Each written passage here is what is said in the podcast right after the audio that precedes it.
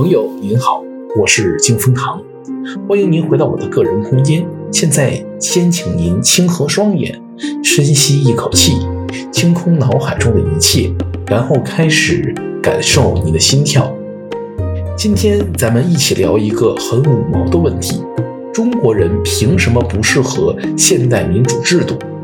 按照中共政府和五毛的观点是，因为中国国情特殊，中国人人情也特殊，因此如果套用西方的民主制度，中国社会就会出现很大的问题。简而言之，就是中国不适合民主。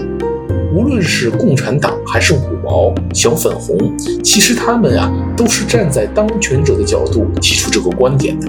他们想回答的问题，从根本上还不是中国适不适合民主，而是中国的当权者是否应该给予民众民主制度。他们的答案当然是否定的。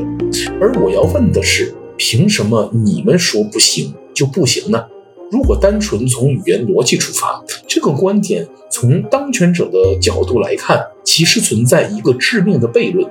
在理解这个悖论之前呢，我们需要先理解民主制度本质上对于一个国家的公民和当权者的意义是什么。对于任何一个社会公民而言，民主本质上保障了两方面的基本权利，一个是对于私人范围内的事务拥有自主决定权。比如我今天吃什么，这个决定轮不到别人来帮我做。只要拥有基本决策能力的人都应该享有这样的权利。第二，是在公共范围内对于政府合法性的授予权和监督权。对于政府或者掌权者而言，民主就代表着民众对于自己合法执政的认可，推行民主就代表着自己相信自己。能够得到社会中多数人的认可，所以这里的逻辑悖论就在于，当权者的本意在于证明治理国家这件事儿我最行。那么，只要民主制度设计摆在面前，掌权者就只有选择推行这一条路。如果坚决不推行，其实就是反过来告诉大家，一旦亮出选票，自己一定会被赶下台。这其中。就隐藏了两个搞笑的逻辑，要么就是当权者认定自己国家的公民多数不认可自己的政权，要么就是当权者在侮辱自己国家的公民，连最基本的智商和决策能力都没有。简单的说，就是要么自己不行，要么国家内所有的人都不行。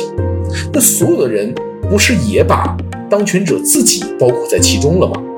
总之，站在当权者或者当权政府的角度，如果认为自己的国家不适合民主，其实就等同于间接自己否定了自己的执政能力，同时也否定了自己的执政合法性。这就和最开始我说我最行的这个论断形成了悖论，在明知自己不行的情况下，还要说自己行，这不是神经病吗？所以。我在这里好意劝告五毛和小粉红们，在你们趾高气扬地告诉别人中国不适合推行民主制度的时候，一定要小心，因为你们是在否定中共政权的合法性。按照中国的法律逻辑，是应该以煽动颠覆罪论处的。最后，还得为香港的民主运动说句公道话：民主运动的核心诉求是普选，而普选。也就是民主的先决条件。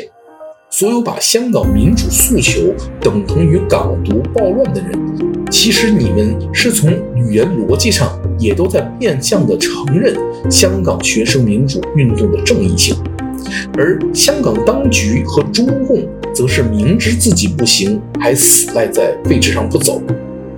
在这种情况下呀，另一些自认为治理国家很行的人。过来试图通过推行民主的方式来代替这些已经自证不行的人，那不就带有一定的合法性了吗？好了，今天的节目就到这里，感谢您的时间和信仰。